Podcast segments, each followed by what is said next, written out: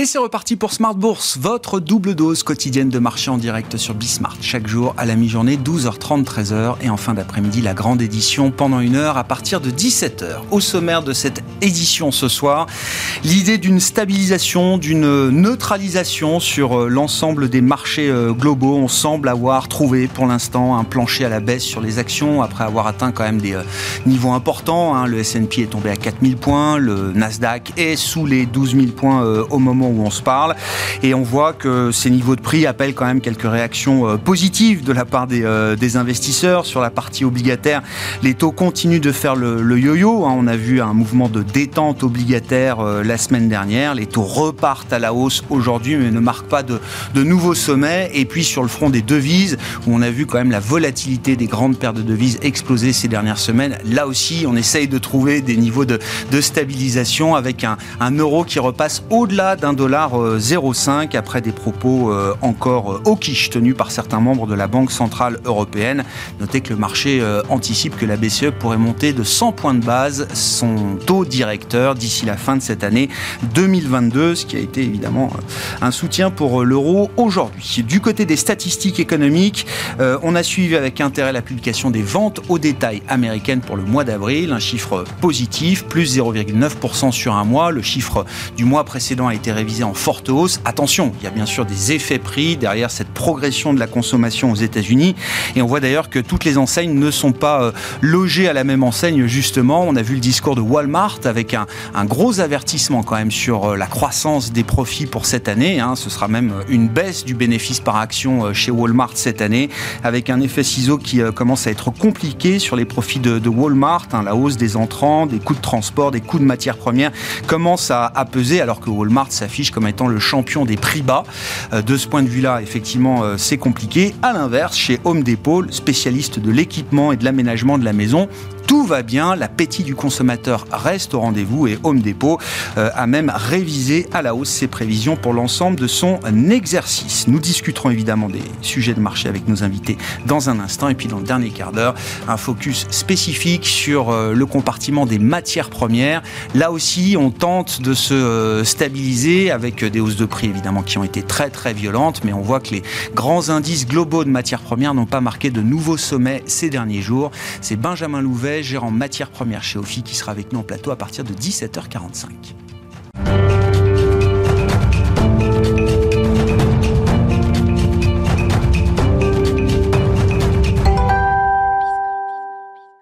Trois invités avec nous chaque soir pour décrypter les mouvements de la planète marché. Julien Kisrebert est avec nous, le directeur des investissements de Montségur Finance. Bonsoir Julien. Bonsoir. Merci d'être là. Merci à Vincent Juvins de nous accompagner également ce soir. Bonsoir Vincent. Bonsoir. Vous êtes stratégiste chez JP Morgan Asset Management et Xavier Chapard est avec nous également au plateau. Bonsoir Xavier. Bonsoir. Ravi de vous accueillir dans cette émission. C'est votre première ce soir. Vous êtes stratégiste de la Banque Postale Asset Management.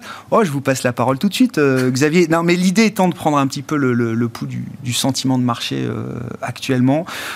J'essayais d'écrire euh, peut-être euh, l'idée d'un apaisement ou d'une neutralisation sur les marchés. Qu'est-ce qu'on peut penser de cette, séquence, alors d'une ou deux journées, hein, pour les marchés actions notamment, dans une logique qui reste quand même une logique de sell-off, de purge qu'on voit en place depuis des semaines et des mois maintenant euh, c'est vrai. Euh, oui, la façon de le voir pour nous, c'est euh, que c'est un rebond temporaire. Les techniques liées au gros mouvement qu'on a eu les deux semaines précédentes, on pense pas que c'est le début d'un vrai rallye.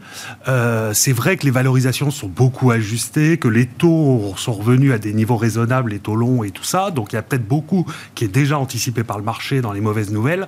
Cela dit, la toile de fond pour nous, elle reste assez négative avec des banques centrales qui resserrent les taux, des incertitudes sur le court terme liés à la Chine, liés à la guerre en Ukraine, le prix des comos et ainsi de suite, et aussi des incertitudes de plus long terme, et c'est ça qui va durer le plus longtemps, c'est qu'on a toujours cette question de où atterrit l'économie post-Covid. Mmh. Mmh. Donc est-ce qu'on a eu un changement de régime d'inflation, de régime de politique monétaire et budgétaire? Et ça, le problème, c'est que tous les chocs qu'on a en ce moment ne repousse le moment où on va savoir où est-ce qu'on atterrit. Et on voit que les marchés restent quand même sur deux semaines, très très volatile, parce qu'il shift d'un scénario à l'autre. Oui, oui, c'est ce que phase maniaque, phase dépressive, quoi. c'est un peu ça, d'un jour à l'autre. Le sentiment varie même d'une heure à l'autre parfois sur les marchés. Exactement. Et ça, on pense que ça va continuer. On ne voit pas de, plus de, de certitude sur les perspectives, au moins jusqu'à la fin de l'année 2022. En fait. Oui, c'est-à-dire qu'il va falloir être patient avant d'y voir un peu plus clair sur, comme vous dites, le point d'atterrissage de nos économies. Exactement. Notamment, par exemple, où sera l'inflation sous-jacente l'année prochaine? Euh, Il y a des grosses incertitudes. Le scénario central, c'est de plus en plus qu'on sera très au-dessus des cibles encore l'année prochaine, d'où les banques centrales qui resserrent. Mais au-delà de ça, on n'a pas vraiment de certitude sur est-ce qu'on revient graduellement à 2% sans gros choc mm. ou est-ce qu'il faut des chocs plus importants pour euh, vraiment calmer la demande. Ouais. C'est la question du moment sur l'ambiance de marché euh, générale entre euh, gros désordre, petit chaos. Je note qu'on n'a jamais eu cette phase de capitulation totale, alors que certains attendent d'ailleurs pour redevenir peut-être un peu plus positif, mais on voit quand même des ajustements de prix qui ont été importants, on ne peut pas le nier. Euh, Vincent oui, je pense que ce qui est pour nous, stratégistes, gérants multi-actifs, ce, qui est, ce qui est assez intéressant, c'est de voir que finalement, on est challengé tant sur l'obligataire que sur euh, les actions cette année. Hein. Donc, euh, je pense que fin avril, on a un portefeuille diversifié type américain, 60% actions, 40% obligataires, qui fait, qui fait moins 12%. Mmh. ça arrive rarement. Donc, c'est vrai que quand on se demande ce que les marchés sont en train de pricer, c'est vrai qu'ils ne voient pas très clair les marchés, et ce ne sera pas le cas avant encore un certain temps, mais sans doute ce phénomène stagflationniste, hein, où on a en tout cas ces, ces corrélations stock-bonds qui, qui remontent monte. Je résiste d'ailleurs pas finalement à l'idée de partager avec vous finalement un sondage que j'ai lancé aujourd'hui sur LinkedIn. Ah. Euh, j'invite d'ailleurs les téléspectateurs à participer, bien sûr. Euh, nous réalisons chez GP Morgan une série de conférences à mi-année au mois de juin et on a choisi le titre suivant, c'est The Good, The Bad and The Ugly pour les, scénarios macroéconomiques. The Good étant finalement la croissance continue au niveau du trend, l'inflation se stabilise quelque part l'an prochain. Notre scénario de base un peu à tous, hein, de bad, la stagflation. Je sais pas. Non mais attendez, The Good, on trouve, on arrive par magie à trouver une forme d'équilibre raisonnable. Et la banque centrale D'accord. D'accord. Stagflation de bad et de gli la, la, récession. Bah, jusqu'ici, en tout cas, je dis que le, c'est The Good qui est un peu le, consensus. Pas du tout. 55% des votants sont plutôt sur le bad, 27 sur de gli et, euh, et, The Good, c'est vraiment le dernier. oui, mais ça montre bien le, sentiment euh, de marché qui se dégrade. En effet, et donc la stagflation vraiment devient un peu le base case de pas mal d'investisseurs et derrière la performance des fonds diversifiés que je viens d'évoquer, euh, s'il y a un scénario, en tout cas anticipé ou à lire dans ces performances, c'est sans doute, euh, c'est sans doute celui-là. Alors, est-ce que ce sera aussi grave que les 70 Je pense qu'il y a pas mal d'éléments pour dire que c'est potentiellement différent. Euh, mais enfin, il faudra, il faudra bien choisir ces classes d'actifs dans les prochains mois. Et celles qui nous ont porté ces derniers mois, la value, les cycliques, sont peut-être pas nécessairement celles qui nous porteront dans la seconde phase de l'année, dans les, les, mois à venir. Dans un schéma de stagflation, voire de récession, s'il y a plus de croissance, c'est pas forcément cette partie-là du marché qui, euh, qu'il faudrait privilégier. On sera potentiellement moins sur le bêta de marché, plus sur des thématiques de portage, income, valeur dividende. On va revenir, enfin tout ce qui C'est déjà ce qu'on voit, hein. c'est déjà la logique de marché aujourd'hui. Dans, la hein. lutte, dans la lutte contre l'inflation, tout ce qui était pricing power et autres va encore être évidemment beaucoup plus important. Euh, donc on reviendra aussi sur des thématiques, euh, des thématiques défensives. Tout ce qui est income évidemment revient à l'avant-plan. Real asset, real estate sont autant d'éléments qui, euh, dans ce contexte-là, devraient a priori relativement mieux performer. Hmm. Et l'obligataire, ne l'oublions pas, mais on en parlera plus tard. Avec les banques centrales Revenait à des niveaux euh, finalement intéressants, euh, je le pense sincèrement. Bon, on verra. On a vu quasiment, oui, on a vu 3,15 sur le 10 ans américain il y a, il y a quelques jours.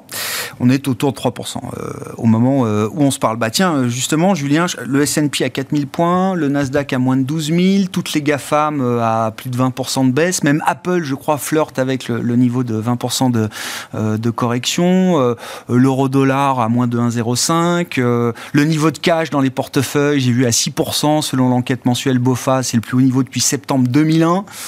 les positions short sur les techs sont euh, les plus importantes depuis 2006. Euh, euh, la volatilité qui est montée jusqu'à 35 encore il y a, il y a quelques jours. Bon, je ne sais pas, est-ce que ça déclenche un intérêt au moins tactique de court terme là sur les marchés? Non, on a plutôt une vision aussi qu'on est sur un rebond technique pour l'instant. finalement, le, débat qu'on a aujourd'hui, hein, c'est macro et perspective face à la micro, donc des résultats solides, des entreprises qui disent que tout va bien, des analystes sell-side qui continuent de revoir à la hausse les perspectives de résultats pour l'année, Donc finalement, d'un point de vue micro, tout va bien. Mm. D'un point de vue macro, évidemment, c'est beaucoup plus compliqué. Euh, je rejoins aussi, alors sur la partie cyclique, value, on reste encore positif, mais c'est sûr qu'il va falloir euh, commencer un petit peu à, à s'alléger sur ces sujets-là. Euh, notamment, quelque chose qu'on trouve assez inquiétant, nous, c'est les coûts d'emprunt sur, sur l'immobilier américain. On a eu les chiffres là sur les promoteurs américains qui sont fortement dégradés. Mm. On sait l'impact du marché immobilier sur le consommateur américain et puis sur l'emploi, bien sûr, mais le refinancement hypothécaire, etc. Donc voilà, donc il y a quand même une zone là qui, euh, qui, qui, peut, qui peut peser, euh, en tout cas à notre sens, sur, euh, sur les perspectives de croissance. Donc effectivement, sur les dossiers, on a, on a eu des baisses assez fortes, mais si on regarde quelque chose d'assez basique hein, avant d'entrer dans les valeurs, où il y a, au cas par cas, évidemment, il y a des histoires pertinentes, mais si on regarde le Nasdaq, on est encore à 23, 24 fois les PE. Bon, sur un niveau de taux normatif, on serait plutôt entre 20 et 21 fois. Donc, on- n'a pas Ouais. encore totalement euh, purgé à ce niveau-là, même si on a en tête hein, les, les valeurs les plus chères qui ont fortement corrigé. Euh, mais effectivement, on trouve des niveaux de dollarisation qui redeviennent interpellants d'un point de vue fondamental. Je sais pas, par exemple, un Salesforce, on est monté à 11 fois le chiffre d'affaires, on est revenu à 5 fois aujourd'hui. Euh, pour des modèles assez SaaS, euh, donc avec de la récurrence sur les revenus, ça commence quand même à être, assez, à être interpellant en tout cas. Voilà, mais tout l'enjeu, c'est euh, c'est ce qu'on a dit, hein, c'est les banquiers centraux qui nous ont fait monter, c'est eux qui nous font baisser. Donc finalement, euh, on, peut, on peut discuter de tout ça, mais c'est la question, c'est jusqu'où vont-ils aller et euh, vont-ils bien manœuvrer, ne pas casser la croissance? C'est le sujet de fond. Ça permet de reposer la question du fait put, euh, Xavier. Je ne sais pas si c'est là-dessus que vous vouliez euh, réagir. Alors, je Bon, juste faire un Bien point sûr. sur l'immobilier euh, Oui, américain, américain. où j'ai l'impression quand même qu'il y a beaucoup de craintes qui sont exagérées. C'est-à-dire que oui, les taux mortgage ont beaucoup augmenté, les taux d'emprunt Mm. ont beaucoup augmenté. On sait que ça va ralentir l'activité, ça c'est sûr, l'emploi, comme tu disais. Euh, par contre, en termes d'impact sur le consommateur américain au-delà de l'immobilier, euh, il faut voir quand même que le, la- le bilan des ménages, la situation financière Ouais. des ménages américains est ultra forte et anormalement forte en fait à cause du soutien des budgétaires et monétaires des deux dernières années. Mais ça veut dire qu'on pense que le, le- le ménage américain il peut absorber un ralentissement des prix euh, sans que ça crée des tensions euh, sur la demande ou, sur- ou des tensions financières aussi. Il faut voir que le levier via l'immobilier est beaucoup moins élevé que ce qu'on avait en 2005-2006. Ouais. Donc ça veut dire que l'impact d'une moindre hausse des prix ou même d'une légère baisse des prix euh, sera beaucoup moins forte en termes sur l'économie, sur la demande, la consommation et ainsi de suite. Qu'en 2008, il faut l'espérer. Voilà. Euh, oui, mais ça veut dire non, mais ça amène directement au fait put. Ça veut dire qu'il faudrait des effets richesse extrêmement négatifs pour que la réserve fédérale euh, américaine modifie peut-être la hiérarchie de ses priorités. Aujourd'hui, c'est l'inflation et uniquement l'inflation.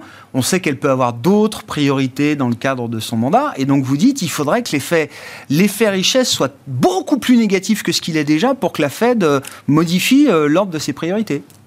Euh, oui, c'est ce que, Oui, oui, oui. ce que je pense, c'est que le put, il est pas là et il sera pas là pendant un certain temps. Euh, clairement, mais en fait, euh, Powell nous l'a dit pendant la conférence de presse, il veut que les conditions financières se durcissent. Donc ça veut dire un cap quand même sur le prix des la Ouais. valorisation des actions de l'immobilier et ainsi de suite pour ralentir l'économie. Et, euh, et le problème qu'on a en ce moment, c'est qu'on est à un tel surchauffe aux États-Unis sur l'emploi, euh, par exemple, que pour faire ralentir vraiment les pressions inflationnistes, faut faire ralentir assez nettement l'économie américaine et pendant assez longtemps en fait. Ouais.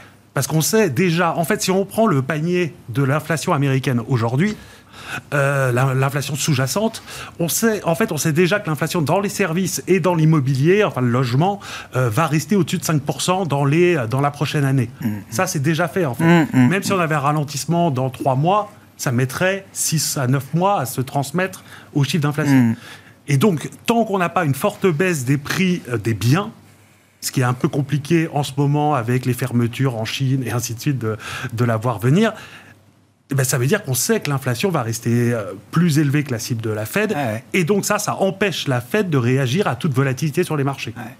Quand le risque, ouais. c'était que la récession, Très clair.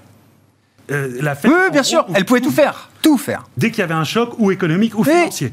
Aujourd'hui, est-ce que injecter euh, deux- 2000 tri- milliards de dollars comme elle a fait en mars 2020, euh, ça serait raisonnable vu le risque inflationniste On peut en douter. Donc, il faudra des chocs beaucoup plus importants pour faire réagir la Fed. Oui. Et donc, cette question de la rigidité de l'inflation, parce qu'il y a encore dans l'idée un peu consensuelle euh, que la Fed va faire ses trois fois 50 points de base, euh, engranger la baisse du bilan, euh, etc., enfin enclencher la baisse du bilan, etc., mais que à la sortie de l'été, on pourrait se retrouver à un moment où euh, la Fed serait peut-être moins stressée vis-à-vis du niveau d'inflation et pourrait revenir à quelque chose de plus, euh, plus doux en matière de normalisation de politique monétaire.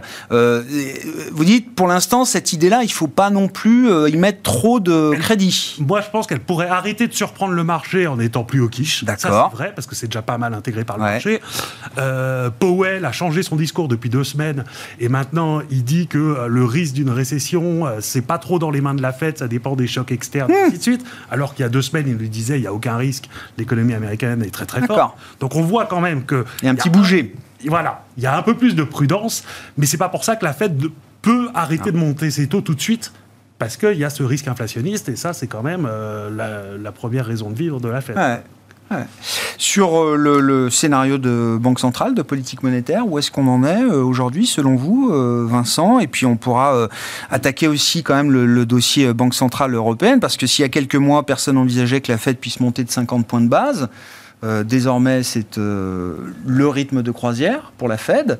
la question pour la BCE, visiblement, peut se poser également.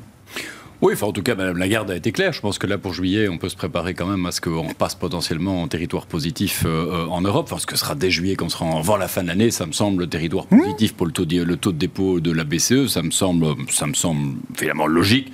Ce taux de dépôt négatif n'avait finalement en son temps d'utilité que potentiellement de déprécier l'euro. Au vu du niveau de l'euro-dollar aujourd'hui, faut faire remonter l'euro. Bien, euh, ce à quoi pourrait bien servir ce taux de dépôt négatif, et certainement eu égard à l'inflation auquel on est confronté pour l'instant. Bon, sur la Fed, je pense qu'elle a plutôt rassuré dans son exercice. Euh, la preuve en est, enfin, je mets les anticipations de taux de la Fed ont plutôt tendance à refluer depuis. Pas de 60, pas de hausse de 75. Les marchés hésitent maintenant entre 2,75, 3% pour la fin de l'année, alors que c'était 3% qui était, euh, qui était le consensus avant le meeting. Moi, je serais plutôt un peu en dessous de ça. Si on doit se positionner, je dirais plutôt 2,5. On n'ira pas jusque-là. L'inflation s'autodétruit finalement quelque part et, impacte la croissance. Donc, je pense que c'est aussi là un petit peu ce sur quoi la, la Fed table. C'est que finalement, ces hausses de taux commencent à ralentir l'économie. C'est pas évident à voir. La consommation tient, la demande de pétrole est confirmée pour l'année par l'Agence internationale de l'énergie. J'ai pas l'impression qu'on soit à un niveau de destruction massive de la demande encore aujourd'hui. Hein. Voilà, on n'est pas encore vraiment à ce pic d'inflation. Il faudra, le voir dans les semaines et les mois à venir. Bon, c'est peut-être un vœu pieux, mais enfin, je pense que ça fait partie un petit peu, en tout cas certainement nous de nos attentes, euh, de voir quand même une certaine décélération s'installer au vu de, au vu de ce qui se passe actuellement.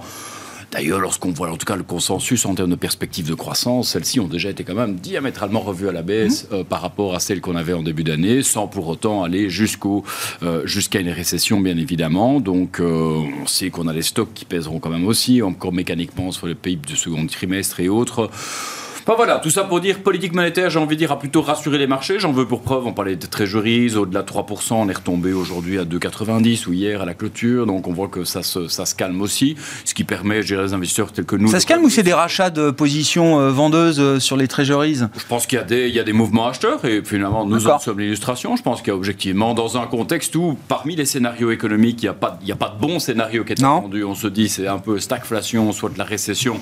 Alors c'est le moment aussi de reprendre des protections à des niveaux qui sont acceptables. Peut-être que les taux continueront leur progression. Ça étant, quand je regarde les forwards, et ceux-là sont quand même assez bien drivés par la communication de la fête et les anticipations. Sur le 10 ans américain, dans un an, on est un peu de choses près au niveau actuel. Donc il n'y a pas, y a pas de, grosses attentes des marchés à ce niveau-là. Donc je pense que ça vaut la peine de prendre des, positions.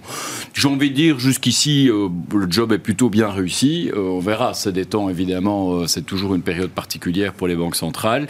mais enfin, y a pas, on n'a pas cassé des œufs pour l'instant, en tout cas, dans, dans, dans, le resserrement monétaire qui a été porté ah ouais il y a un coût à payer, mais pour l'instant, c'est un coût légitime. voyons les choses en zone euro. Je suis toujours plus inquiet. C'est plus proche de nous. Évidemment, on voit les déficits budgétaires toujours importants. La Commission européenne a publié son Economic Outlook de printemps, avertissant ci et là par rapport à des déficits élevés, des endettements publics élevés et l'impact des hausses de taux. On l'a vu dans le cas de la France. Euh, c'est la Banque, Banque, de France qui le communiquait encore pas plus tard que la semaine mm. passée. C'est 40 milliards de coûts supplémentaires pour le budget. Cette hausse de déjà 1% qui est observé depuis le début d'année. on sait que l'Europe est toujours un petit peu plus à la peine dans ce genre de matière. On rachète des trésoreries aujourd'hui chez JP Morgan Asset Management. on voit moins évidemment les investisseurs internationaux rebasculer rapidement sur ah, des signatures comme la France, comme la Belgique, comme l'Italie et mm. autres. Donc on a moins de soutien des marchés lorsque les taux montent, lorsqu'il y a un petit peu les tensions sur les taux euh, dans ce contexte-là. Donc toujours plus de prudence sur le d'un point de vue macro et d'un point de vue soutenabilité de la dette publique. Sur, euh, sur la BCE, il y a un problème en plus de ce qu'a la Fed, c'est que euh, le problème, c'est que quand la BCE resserre sa politique monétaire, le gros risque, c'est d'avoir un réécartement des spreads souverains et des tensions sur les banques euh, dans les pays plus faibles. Là-dessus, la BCE essaye, par sa communication, de nous dire qu'elle est prête à tout faire, à tout réagir, tout ça pour l'instant, c'est pas très clair de ce qu'elle pourrait faire. Donc pour l'instant, rien que le discours permet aux tensions d'augmenter mais sans exploser, c'est quand même un gros caillou dans la chaussure de la BCE dans sa stratégie de, de sortir du non conventionnel des taux négatifs. Mmh. Est-ce qu'il faut qu'elle détaille les choses ou pas? Est-ce qu'il faut qu'elle détaille un arsenal anti-fragmentation pour euh, rassurer Ou est-ce qu'il vaut mieux qu'elle euh, n'en parle pas trop euh, tant qu'il n'y a pas besoin d'en parler? Moi, je pense qu'il faudrait qu'elle n'en parle pas trop. D'accord. sûr, mais par contre, qu'elle se prépare à mettre en place des outils, ce qui n'est pas du tout clair de qu'est-ce qu'on peut faire. Et ça, il faut absolument qu'elle l'ait préparé en interne. Mais cela étant, peut-être à cet égard, il y a quand même, depuis la dernière crise, un élément nouveau. Ok, c'est via le fonds de relance, mais on a enfin cette possibilité d'émettre collectivement de la dette pour l'Europe.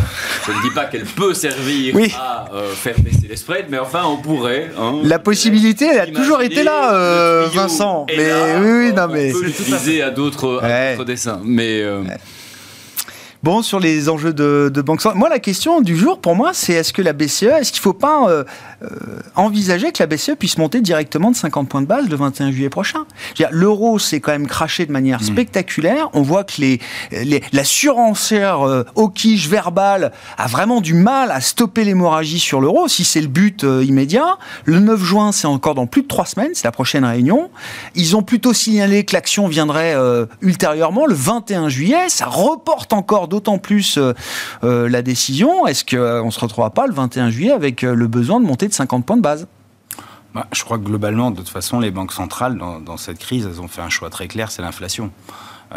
elles ont, après, chacun son point de vue, mais en tout cas, personnellement, je considère qu'elles ont fait n'importe quoi. Mais bon, après ça, c'est. Depuis quand?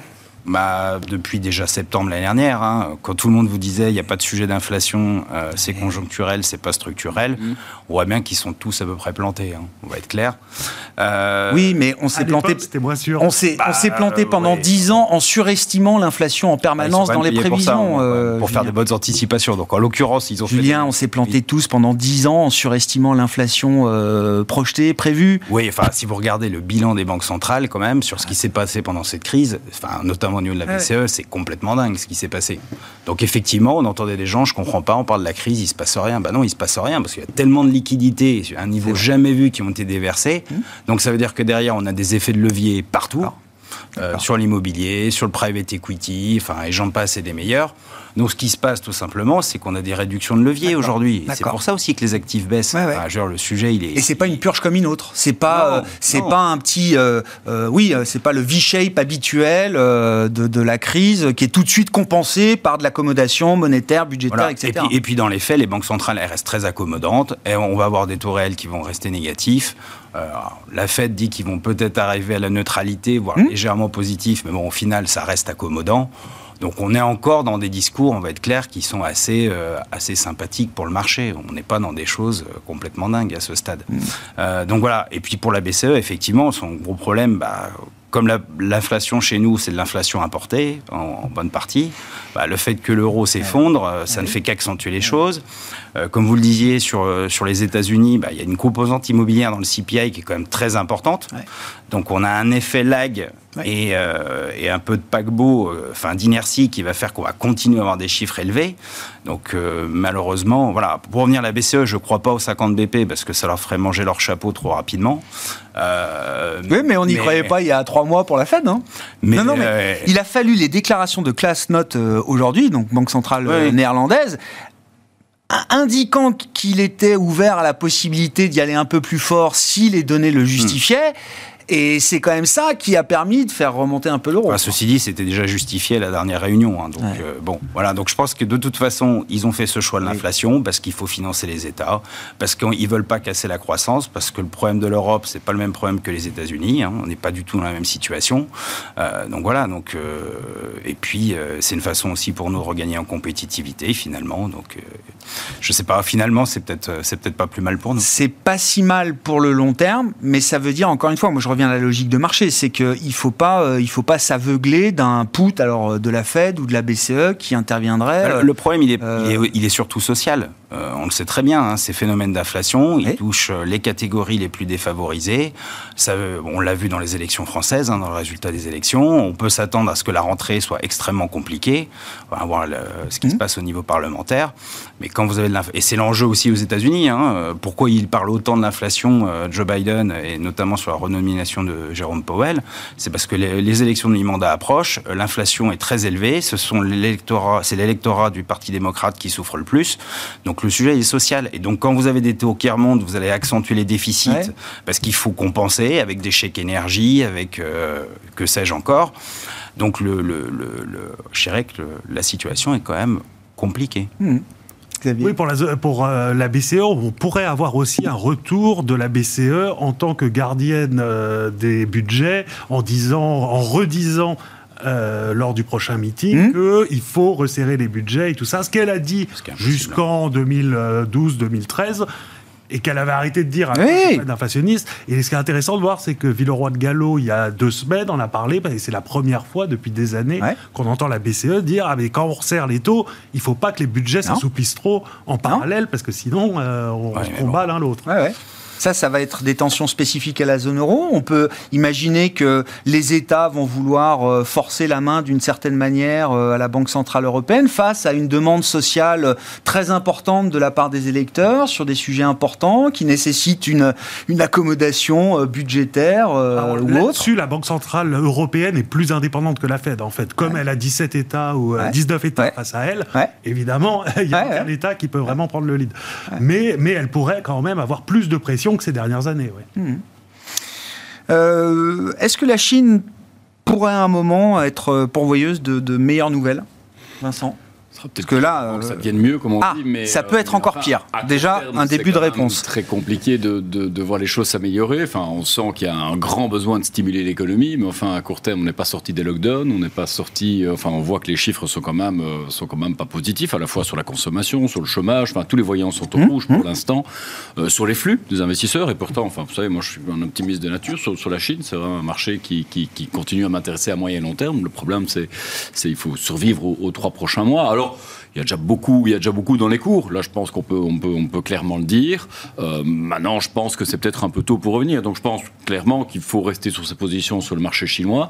Il n'est pas détérioré ad vitam aeternam, mais je pense que je vois peu de catalystes à très court terme. Par contre, ça pourrait potentiellement être une bonne nouvelle pour l'économie chinoise et pour l'économie mondiale en seconde partie de l'année, euh, dans la mesure où, en tout cas pour arriver au moins à un niveau proche de leurs ambitions de 5,5 cette année, ils vont devoir délivrer. Alors, euh, il y a déjà des annonces qui ont été, qui ont été données. On a déjà vu finalement qu'au niveau de la Banque centrale, on a tenté quelques initiatives qui ont donné lieu finalement à une réelle, enfin, légère euh, accélération de octrois de crédit dans, dans l'économie chinoise, mais pas de nature à relancer l'économie ou les marchés. Mais enfin bon, en tout cas, il y a un point d'inflexion qui est, qui, est, observable. Il faut que ça s'accélère.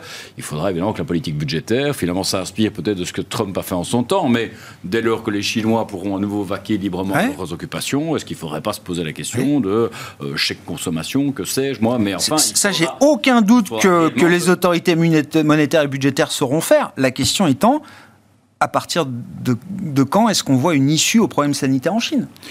Ici, clairement, sur des grandes agglomérations comme Shanghai, on voit qu'il y a déjà le déconfinement qui est opéré, notamment au niveau des commerces. On avance souvent, en tout cas fin mai, mi-juin, comme, comme période où on commencerait à avoir un peu des ouvertures. Mais enfin, avant fin juin, a priori, de ce qu'on entend localement, l'ambition de l'autorité est de, de, le faire, en tout cas, relativement plus vite possible, compte tenu des contraintes qui se sont imposées eux-mêmes. Donc on pourrait imaginer une seconde partie de l'année où on aurait les autorités chinoises qui appuieraient significativement mhm. sur euh, l'accélérateur. On parle de dissension sociale, mais je pense qu'on a vu par réseaux sociaux interposer quand même des images que les dirigeants chinois n'ont pas envie de voir. Certainement Xi Jinping euh, à quelques mois de sa possible réélection. Euh, donc là, il y aura, ils devront délivrer. S'ils le font, tant mieux. On a vu notamment, on faisait des références, des parallèles à 2008-2009. La Chine nous avait à l'époque, avec 600 mhm. milliards relativement sauvés globalement, hein, il faut quand même le, le, dire. Ça avait créé beaucoup d'excès dans l'économie alors. 600 milliards, hein. vous imaginez c'est... oui, aujourd'hui. C'est quelques mois de relance aujourd'hui, 600 euh, milliards. Hein. à l'époque, c'était, c'était cela. Donc, alors bon, infrastructure, oui, mais enfin bon, euh, on sait que c'est une économie qui dépend de l'immobilier, qui dépend aussi de cet aspect infrastructure. Donc, il faudra voir comment ils délivreront. Euh, je suis dubitatif. Alors, face, on est, enfin, je pense qu'en tant qu'opérateur de marché, on a pas mal de questions sur comment, comment délivrer, mais je pense qu'il faudra sans doute une politique telle que celle qui fut déployée en son temps par bah Donald Trump euh, il faudra lancer la consommation. C'est là où le bas blesse, le chômage augmente. Donc là, il y a réellement un problème sociétal en Chine qu'il faut, qu'il faut pouvoir adresser. Alors pour les investisseurs à court terme, vous voyez, tout n'est pas noir ou rouge en Chine. Euh, il y a quand même encore des opportunités. Le renminbi a certes dévissé par rapport au dollar, mais l'euro a encore dévissé davantage. Donc l'investissement obligataire souverain en Chine de l'euro depuis euro, d'accord, favorable. D'autant plus dans un contexte où les marchés fixed income voient rouge globalement. Je crois qu'on est sur plus 4% sur la duration chinoise en Europe hier en euros hier tout mmh. ah Donc ça reste quand même. C'est un rendement intéressant à avoir euh, et à capter aujourd'hui. Chez BPM, euh, on, est, on reste positif sur les actions chinoises en fait. Ah. Euh, avec l'idée que c'est vrai qu'à court terme sur l'épidémie, on peut pas trop prévoir ce qui va se passer. On peut espérer quand même qu'à l'été, ça s'améliore. Pourquoi? Parce que c'est ce qu'on a observé dans les autres pays, c'est quand même qu'il y a une saisonnalité dans ce virus. D'accord. On l'a observé en Europe, on l'a observé en Australie avec six mois de décalage. Donc là-dessus, on peut avoir un peu un espoir. Et surtout, ce qu'on pense, c'est qu'on n'est pas loin de la limite de soutenabilité pour les autorités chinoises de la faiblesse de l'économie. En fait. On n'est pas loin de la limite. Je le vois avec la hausse du taux de chômage la hausse du chômage. Il ne faut pas oublier qu'en Chine, il n'y a pas les amortisseurs sociaux qu'on a dans nos pays. Donc ça, et donc ça, on revient sur les tensions sociales et tout ça. Et la deuxième chose, c'est euh, le risque que la croissance chinoise passe en dessous de la croissance américaine, ce qui en soi est pas très important, ce qui pour les Chinois et pour Xi est très très important. Je, voyais, je voyais les taux de chômage. Donc on est à 6,1%, je crois. Euh, on a vu 6,2% en février 2020, mais c'est quand même déjà un niveau historiquement élevé pour le chômage en Chine. Chez les jeunes, j'ai vu que c'était plus de 18 euh, là aussi. Hein. donc il y a quand même un sujet, euh, euh, y compris pour la jeunesse chinoise, qui est quand même assez immédiat. Hein. C'est les chiffres officiels. Oui, oui, bien sûr. Le risque, enfin, ce qu'on pense, c'est que c'est pire que ça, et que du coup, ça explique aussi les tensions sociales. Hmm. Est-ce que nos marchés, même en Europe, nos entreprises ont bien pris la mesure quand même de la, de la, de la baisse de la croissance chinoise, de ce que ça implique euh, du problème de consommation en Chine, du problème de production euh, également Julien bah, Globalement, euh, quand on, écoute en tout cas les, les retours sur les résultats du premier trimestre et les, perspectives, globalement, les entreprises sont bien préparées. Et finalement, quand il y a des problèmes d'approvisionnement, je pense que l'emblème, c'est le secteur automobile. Mm. bah, ils produisent beaucoup moins, mais ils vendent beaucoup plus cher. Donc finalement, les marges sont sur des niveaux records. Mm. On n'a jamais vu des chiffres à ce niveau-là sur les constructeurs automobiles, mmh. parce qu'il n'y a plus de discount. Donc, euh, du coup, euh, finalement, dans cet environnement, ils s'en sortent pas, pas si mal que ça. Donc, il n'y a pas de guerre sur les prix, donc c'est plutôt positif. Ce qu'on voit, mais ça, c'est assez global finalement, les contraintes sur les chaînes de production sont quelque part un avantage par rapport à l'inflation, parce que c'est plus facile de pousser des hausses de prix, parce que de toute façon, euh, il y a un nombre limité de produits. Donc euh, là-dessus, euh, il n'y a, pas de, a pas de gros, gros sujet. Sur le sujet du ralentissement chinois, bah, écoutez, oui, ils vont être impactés. Après, globalement, bah, si on pense au secteur du luxe, oui, ça peut leur faire mal. Ça mmh. peut expliquer aussi la baisse. Hein. On parlait des sociétés qui étaient revenues sur un niveau de valorisation interpellant, bah, typiquement Kering, hein, à 13-14 fois en PE on arrive quand même sur des niveaux qui sont, euh, qui sont intéressants. Alors certes, Gucci était un petit peu décevant sur cette publication, mais les autres marques ont plutôt fait beaucoup mieux qu'attendu. Mmh. Euh, et c'est plutôt une bonne nouvelle, hein, puisqu'on critiquait Kering sur leur dépendance à Gucci. Pour une fois que c'est les autres marques qui tirent leur épingle du jeu, bah, c'est plutôt, euh, c'est plutôt rassurant aussi ce niveau de, diversification. donc voilà, donc on trouve, en tout cas par ce biais-là, des niveaux de valorisation qui deviennent, qui deviennent intéressants. voilà, donc est-ce que les entreprises ont anticipé? Je ne sais pas, mais en tout cas, elles vivent dans cet environnement, sachant qu'on a toujours ce biais qu'on avait un peu vu d'ailleurs pendant le, pendant le Covid. Hein. Euh, il y a l'économie au global et il y a les grosses entreprises. Mm. Euh, et il y a les PME. Pendant le Covid, tout le monde disait on ne comprend pas, les grosses entreprises continuent à sortir de très bons résultats, l'activité est bonne, etc. Bah, parce qu'elles ont ce fameux pricing power, elles ont euh, cette diversification. Et ceux qui souffrent le plus, c'est souvent les PME qui mm. servent un peu de, je dirais, de, de curseur d'ajustement, de, variable d'ajustement. Ouais. Exactement. Ouais. Bon, en termes de stratégie, donc j'ai compris, on peut commencer à reconstruire des positions sur les taux américains, sur l'obligataire américain, c'est ça, euh, Vincent? Euh, Où est-ce qu'on en est du niveau d'exposition au risque? Est-ce qu'il y a des, arbitrages euh, qui ont pu être décidés dans des portefeuilles multi-actifs chez nous, clairement, par rapport au scénario économique que j'évoquais et que je sens, enfin, en tout cas, qui anime, la place pour l'instant, il, y a réellement toujours, enfin, vraiment une gradation de scénarios relativement négatifs et peu de scénarios très optimistes. Je pense que, enfin, tout ça demeure quand même mm. drivé par le conflit en Ukraine. Et là, je pense que de l'aveu même des belligérants ou des négociateurs, on se dirige au mieux vers une sorte de guerre froide. Donc c'est malheureusement euh, ce qui, euh, ce qui, ce qui sous-tend, en tout cas, l'environnement économique général. Donc on est plutôt en train de chercher de la diversification, pas facile, encore une fois. On est challengé sur les deux partie de notre portefeuille.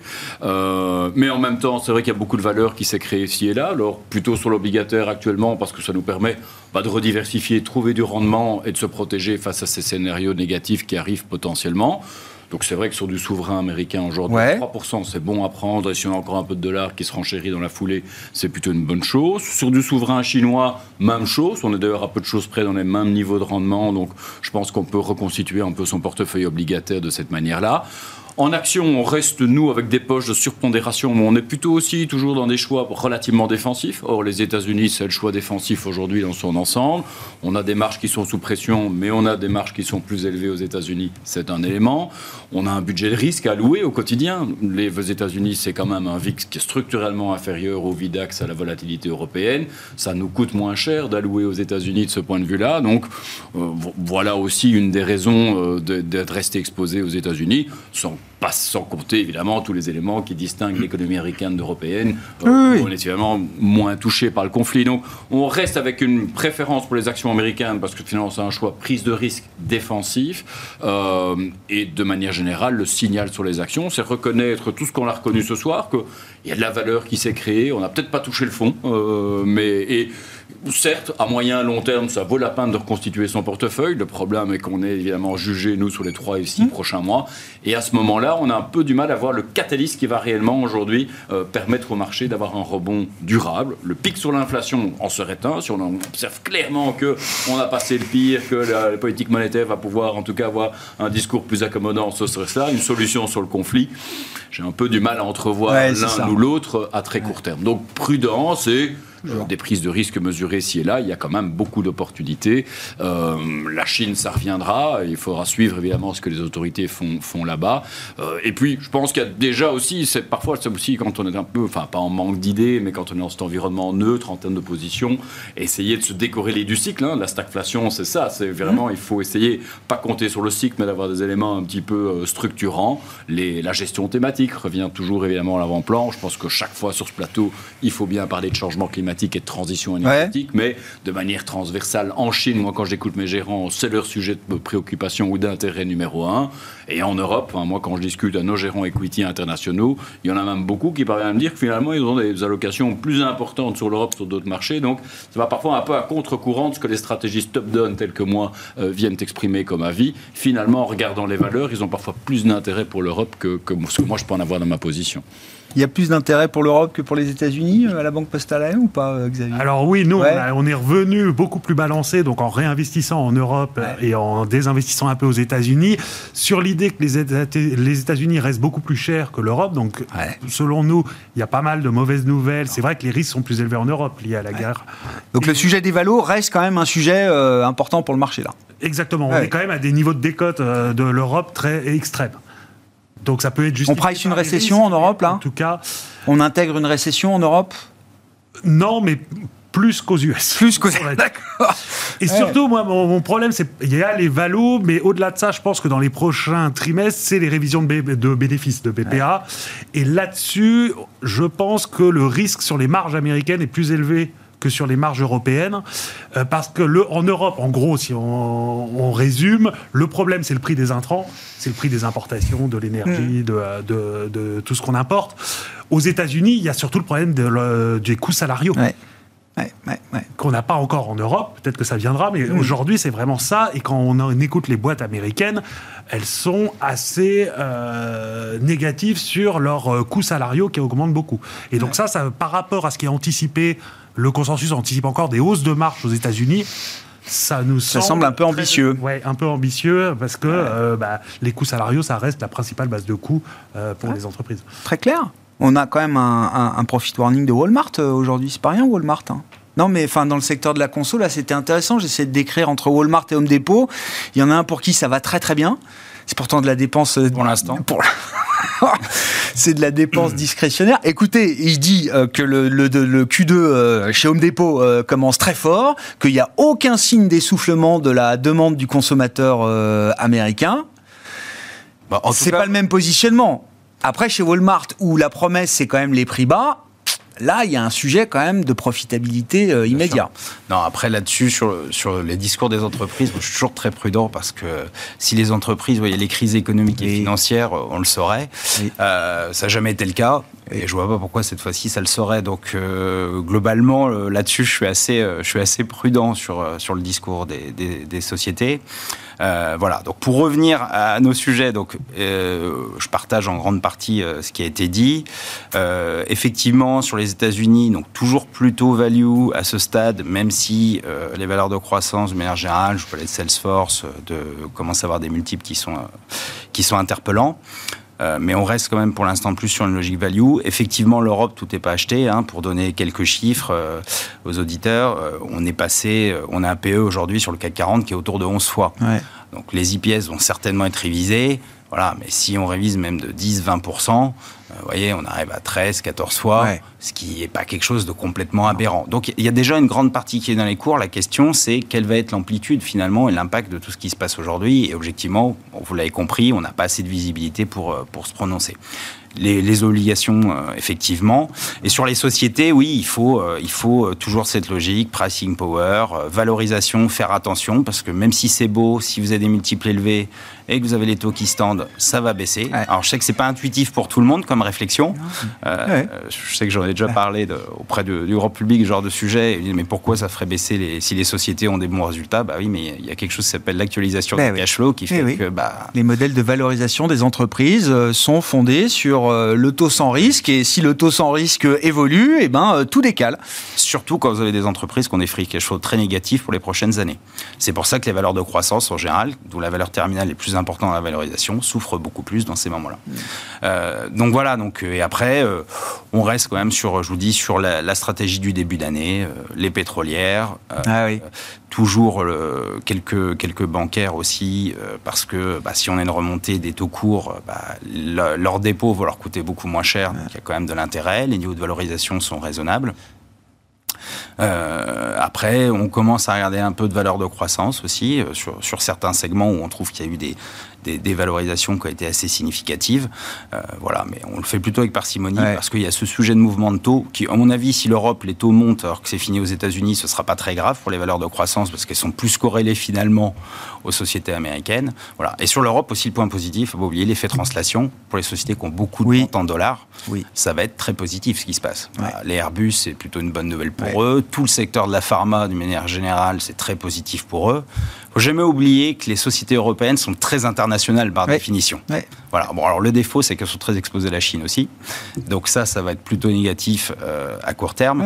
Mais il y a des facteurs aussi qui sont rassurants. Et acheter une société en Europe, c'est pas forcément acheter euh, que du marché économique. Non, non, non. Oui, oui, c'est pas se lier les mains avec euh, le sort de l'Europe en tant que tel. Hein. Après, sur les énergies renouvelables, un peu de prudence dans cet environnement quand même, parce que vous avez le perfect storm, hein, vous avez les taux d'intérêt qui remontent, donc beaucoup de projets projets qui utilisent beaucoup de leviers sont morts aujourd'hui. Euh, en même temps, vous avez le prix du matériel qui a pris 20-30%. Donc aujourd'hui, bah, on voit pas typiquement sur le solaire, euh, il y a bah beaucoup de projets qui sont abandonnés parce que ça ne passe pas. C'est vrai que ça, ça va être un problème aussi pour la BCE, c'est que quand elle remonte ses taux, c'est négatif pour tous les projets euh, d'énergie renouvelable et ainsi de suite. Parce que c'est des projets financiers avant tout? Enfin, parce, qu'il y a une logique financière dans la construction. Il y a beaucoup de leviers. Parce qu'il y a une duration très très longue. c'est long. Et évidemment, l'actualisation des cash flows, on l'actualise très très loin. Bien sûr. dès que vous avez les taux qui remontent, et c'est des projets généralement très intenses en capital, plus que d'autres euh, technologies. Pour donner une idée, sur un projet solaire, vous avez 90% de dette dans le financement. 10% de fonds propres. Encore quand c'est des vrais fonds propres, hein, parce que ça peut être que des quasi-fonds propres quasiment. Ah, mais c'est un énorme sujet. Donc, euh, si les taux passent de 1 à 2, euh, bah, on voit certains projets, les TRI sont à, pro, enfin, sont à 2, 3, 4% donc économiquement, ça devient, je parle sur du solaire, en toiture, ça devient quand même compliqué. Hein. Et donc en 2023, la BCE risque de remonter ses taux et d'un autre côté de commencer à verdir son euh, CSPP. Son programme d'achat d'actifs. Son programme d'achat d'actifs corporate. Donc on va voir comment ça se passe. Bon, on poursuivra cette discussion euh, dans un mois avec vous, la prochaine fois en tout cas. Merci beaucoup, messieurs, d'avoir été les invités de Planète Marché euh, ce soir. Xavier Chapard, qui est avec nous ce soir, je le rappelle, stratégiste de la Banque Postale Asset Management. Julien Kisrebert, directeur des investissements de Montségur Finance. Et Vincent Juvin, stratégiste de JP Morgan Asset Management.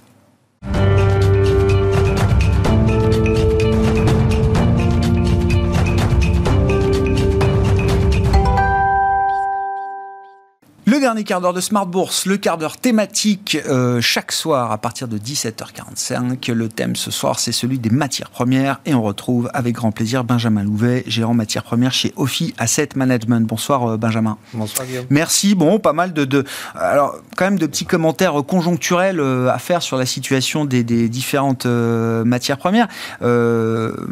Déjà, on marque pas de nouveau plus haut hein, sur la plupart des, cours, des matières premières, en tout cas énergétiques euh, ou métaux industriels. Sur le pétrole, on est toujours quand même sur des prix euh, élevés, hein, plus de 110 dollars pour le, baril euh, aujourd'hui, Brent ou WTI. Je regardais les dernières prévisions ajustées de l'Agence internationale de l'énergie ou même de, de l'OPEC+, sur les prévisions de, demande. Ça bouge pas. La demande de pétrole tient le coup sur l'ensemble de l'année 2022. En revanche, effectivement, le déficit d'offres va euh, rester présent, euh, y compris dans la deuxième partie de, cette année. On ne détruit pas de demande aujourd'hui à ce niveau de prix sur le pétrole. Oui, Grégoire, alors il y, a juste un pan, un pan dont vous n'avez pas parlé qui, quand même, lui, est plutôt sur des plus hauts, c'est l'agricole. Oui, oui, oui, bien, oui. Et ça, c'est un vrai sujet. parce on, euh, gardera le temps qu'il faut pour en parler. Euh, mais si on parle du pétrole, effectivement, la situation et du gaz, la situation s'est un peu détendue. Bon, sur le gaz, on sort de l'hiver, donc on est dans une période qui est un peu plus calme. Les vrais problèmes vont se poser en fonction de comment la situation évolue avec la, Russie, euh, plutôt dans le courant du mois de septembre ou du mois d'octobre, en fonction de comment on aura réussi à reconstituer nos stocks, euh, parce qu'on a une volonté de se passer du gaz russe, mais l'affaire n'est pas simple. sur le pétrole, on reste quand même dans une situation compliquée côté offre, parce qu'on a perdu une partie du, du pétrole russe, peu en réalité. On a perdu à peu près 900 000 barils, on estime. Mais quand vous regardez la production des pays de l'OPEP et des pays alignés, l'OPEP, tous les mois depuis la fin de la crise sanitaire, ils revoient leur objectif de mmh. production à la hausse, d'à peu près 400 000 barils par mois, enfin par jour, tous les mois. D'accord? Euh, Aujourd'hui, on a un déficit d'offres par rapport au quota maximum qu'ils se sont fixés de 2 280 000 barils par jour. Mmh. Voilà, donc il y en a 900 000 qui viennent de la Russie, mais le reste, c'est les autres pays de l'OPEP. Et donc ça pose la question de leur capacité à remonter leur production.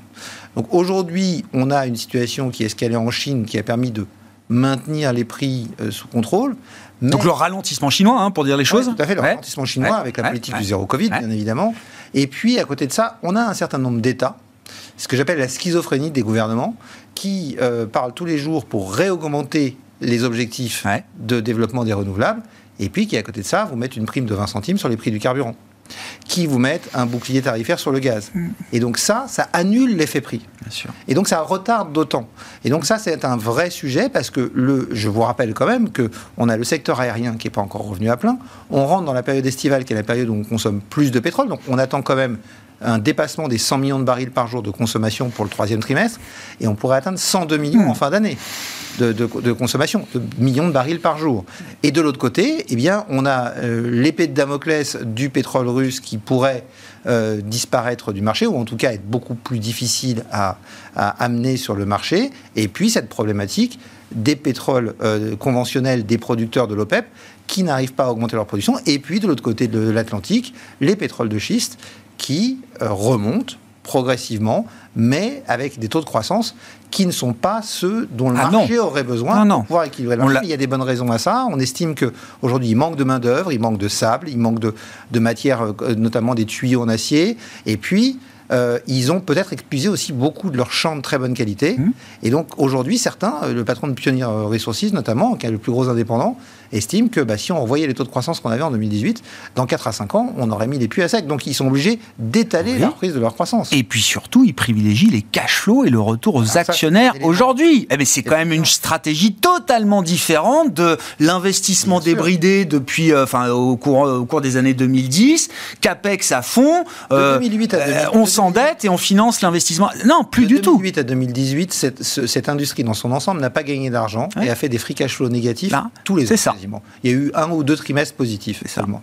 Et donc en 2018, les actionnaires ont dit stop, ça suffit. Maintenant, on veut de la rentabilité et pas de la productivité. On a changé les objectifs, euh, les, indexations des salaires des patrons pour plus qu'ils soient sur les volumes, mais, mais sur, le, sur la, rentabilité. Et on est passé dans une logique, effectivement, beaucoup plus de rentabilité que de productivité. Et ça contraint la ah pétrole de schiste en plus de ces problèmes. Un euh, de ressources. Et deux de, champs disponibles qui seraient. Ah, c'est un changement de stratégie majeur de la part de ces acteurs. Toujours à la même chose, euh, Grégoire. Rappelez-vous, en début d'année, euh, euh, Patrick Pouyanné, dans une note interne chez Total, a dit en 2025, on manquera de 10 millions de barils par mmh. jour. Mmh. ça ne va pas nous tomber dessus du jour au lendemain. S'il manque 10 millions en 2025, le problème va se poser bien avant. Mmh. Ce qui milite pour accélérer sur la transition énergétique, mais encore faut-il voir dans les actes euh, les, éléments nécessaires pour que les gouvernements soient en ligne. L'autorité environnementale a dit il n'y a, pas longtemps, début du mois de mai, quand elle a publié son rapport, que la transition écologique en France n'avait pas été amorcée.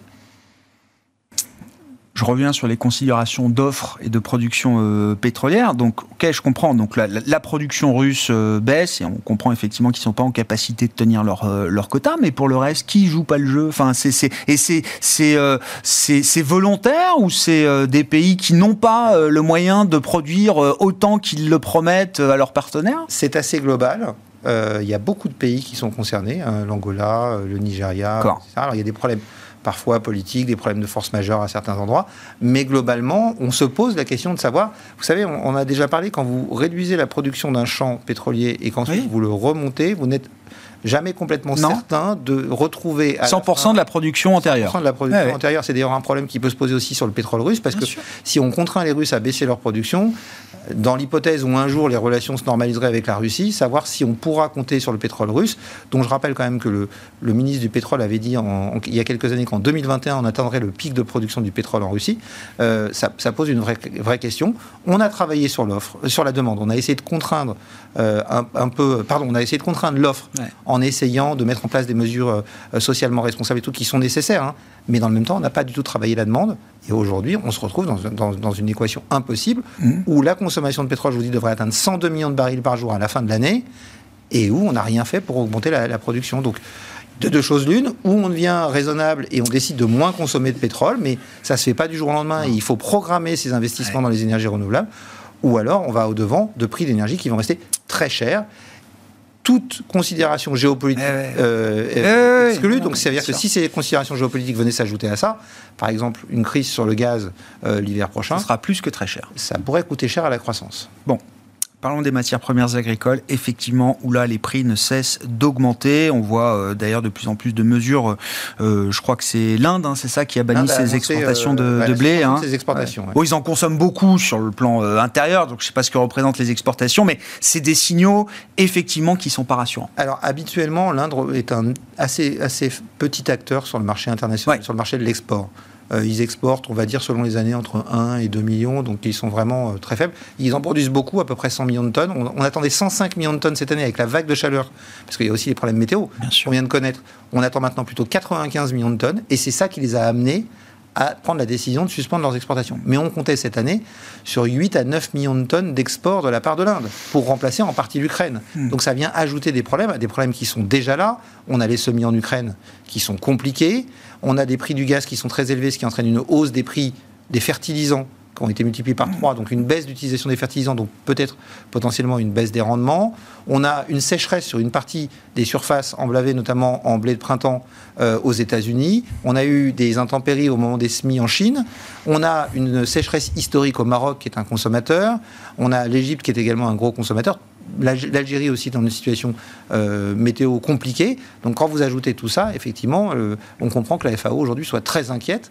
On est sur des prix du blé qui ne cessent de monter et, la décision de l'Inde est venue encore rajouter euh, de la pression sur, sur ces prix.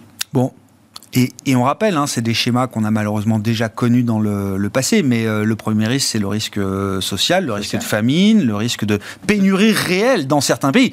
Nous, c'est pas des pénuries. Enfin, pas un problème de quantité, nous c'est un problème de prix. voilà. voilà. Mais à quel prix on le paiera Mais pour certains pays, c'est il n'y aura pas de blé. Alors c'est quand même un problème chez nous pour les, les, les déciles je dirais, les, plus fragiles. Bien sûr. Parce que, enfin, la population la plus fragile, parce que ça représente une part importante de leur panier de consommation. Mm.